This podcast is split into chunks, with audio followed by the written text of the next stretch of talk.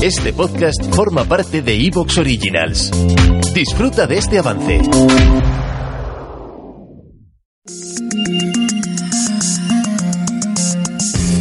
A ciencia cierta, con Antonio Rivera.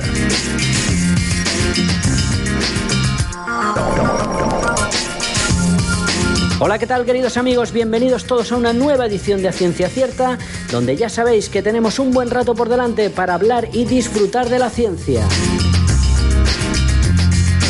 Os habla como cada semana Antonio Rivera y antes de empezar recordar brevemente las redes sociales del programa donde podéis interactuar con nosotros. Ya sabéis que estamos en Twitter en arroba ciencia cierta guion bajo y también estamos en Facebook en A Ciencia Cierta con Antonio Rivera. Recordaros también que si queréis escuchar todos los programas que hemos emitido hasta el momento, lo tenéis que hacer a través de la página o la aplicación de iVoox. Ya sabéis, iVoox con dos OEs. Y como siempre, agradecer por su colaboración a la Unidad de Cultura Científica de la Universidad de Valencia y a la Fundación Española para Ciencia y Tecnología. Y sin más dilación, gracias por estar ahí una semana más y comenzamos.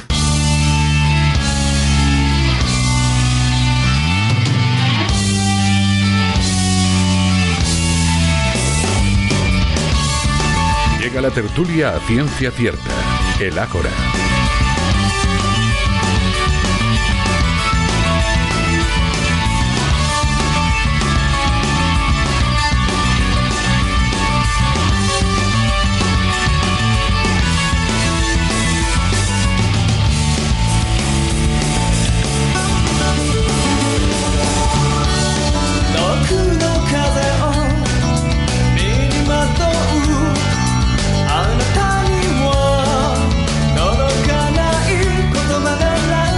Sintonía del Ágora, sintonía de la tertulia aquí semanal en la Ciencia Cierta y vamos rápidamente a saludar a los contertulios que me van a acompañar durante el programa de hoy.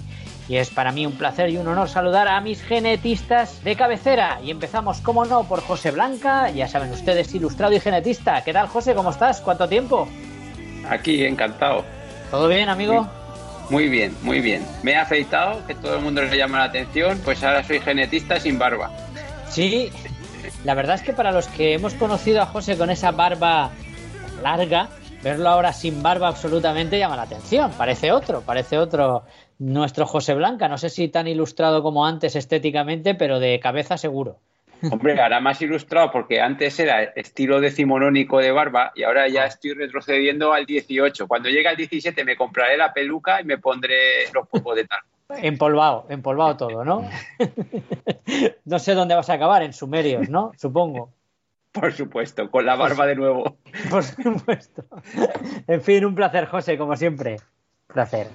Saludamos también a Antonio Monforte, que es genetista, además investigador en el Instituto de Biología Molecular y Celular de Plantas del CSIC y la Universidad Politécnica de Valencia. ¿Qué tal, Antonio? ¿Cómo estás? Estupendamente, encantado de volver y a echar un poquito de los tomates. Sí.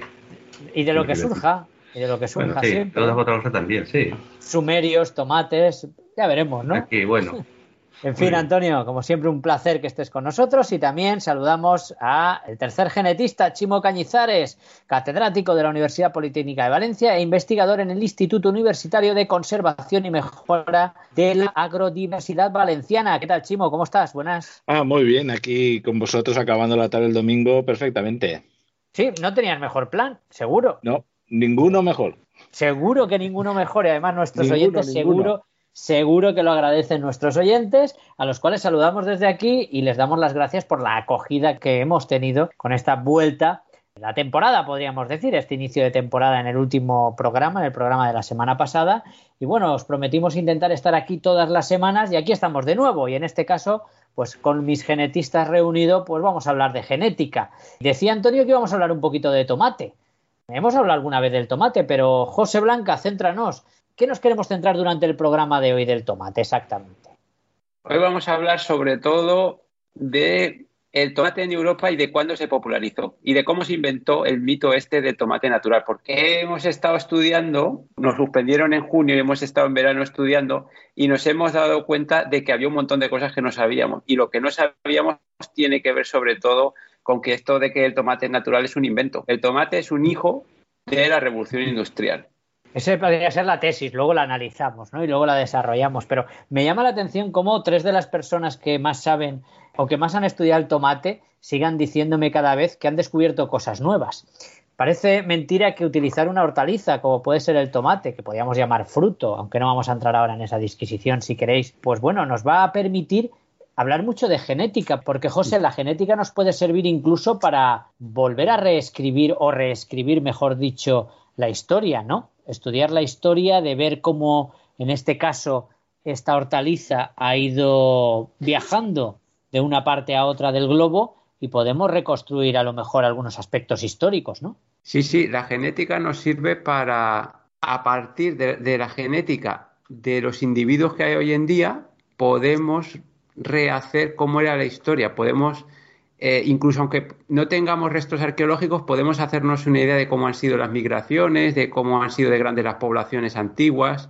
Todo eso se puede obtener a partir de la genética de los individuos actuales. Por ejemplo, imagínate en humano, ¿vale? Porque también se puede hacer. Imagínate que no se hubiesen fosilizado los huesos, que no tuviésemos esqueletos de todos los antepasados humanos.